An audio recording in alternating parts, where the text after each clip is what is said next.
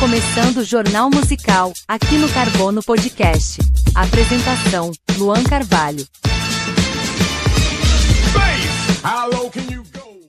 Tudo indicava um show do My Chemical Romance no Brasil este ano, mas segundo informações do jornalista José Norberto Flash, a banda desistiu do seu show aqui.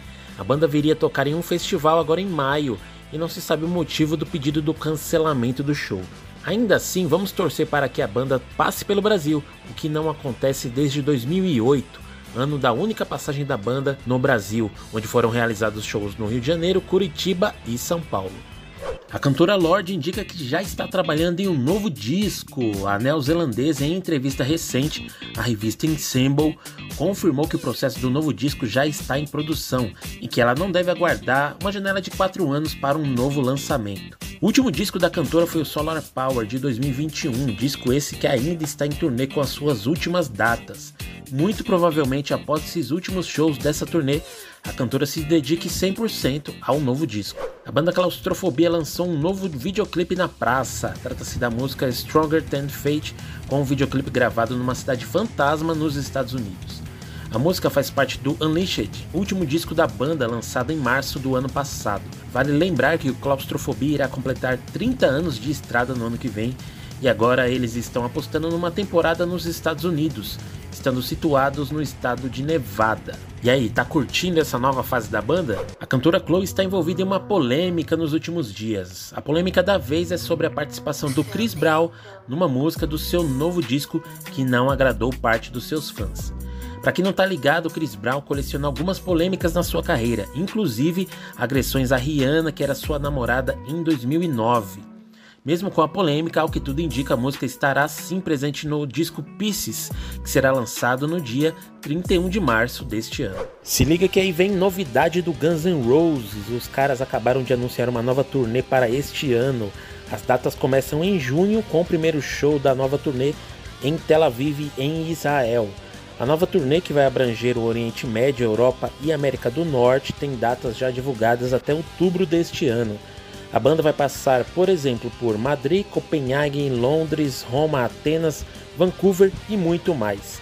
Será que eles aproveitam para dar uma passadinha aqui no Brasil também? Neste ano de 2023, pela primeira vez, a cerimônia de premiação do Grammy Latino não será nos Estados Unidos.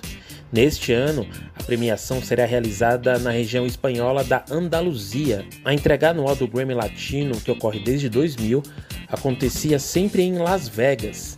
Apesar da notícia da mudança de local, ainda não temos datas ou os indicados para a edição deste ano. Mas, ao que tudo indica, a premiação deve seguir o padrão das anteriores e acontecer em novembro. Vamos ficar acompanhando mais notícias. Vai rolar uma edição especial do disco Random Access Memories do Daft Punk.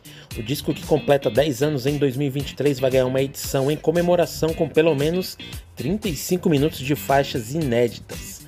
Além disso, o disco também será lançado em LP, CD e em uma mixagem em áudio espacial será lançada pela primeira vez. Random Access Memories faturou 5 Grammys em 2014 e é um dos maiores sucessos da dupla Daft Punk. O Festival Setembro Negro anunciou o line-up da sua edição deste ano de 2023. Entre as atrações principais estão os alemães do Sodom, os brasileiros do Torture Squad e as inglesas do Girls School. O Festival de Metal Extremo vai contar com 30 bandas entre os dias 8, 9 e 10 de setembro. O festival vai rolar no Carioca Club em São Paulo e os ingressos já estão à venda e custam entre 230 e 790 reais.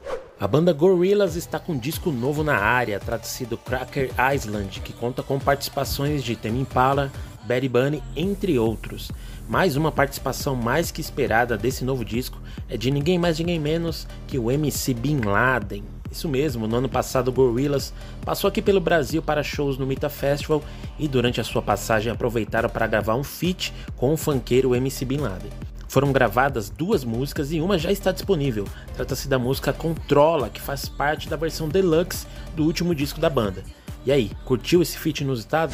Esse foi o jornal musical desta semana. Não esqueça de seguir o Carbono Podcast no Instagram e no TikTok.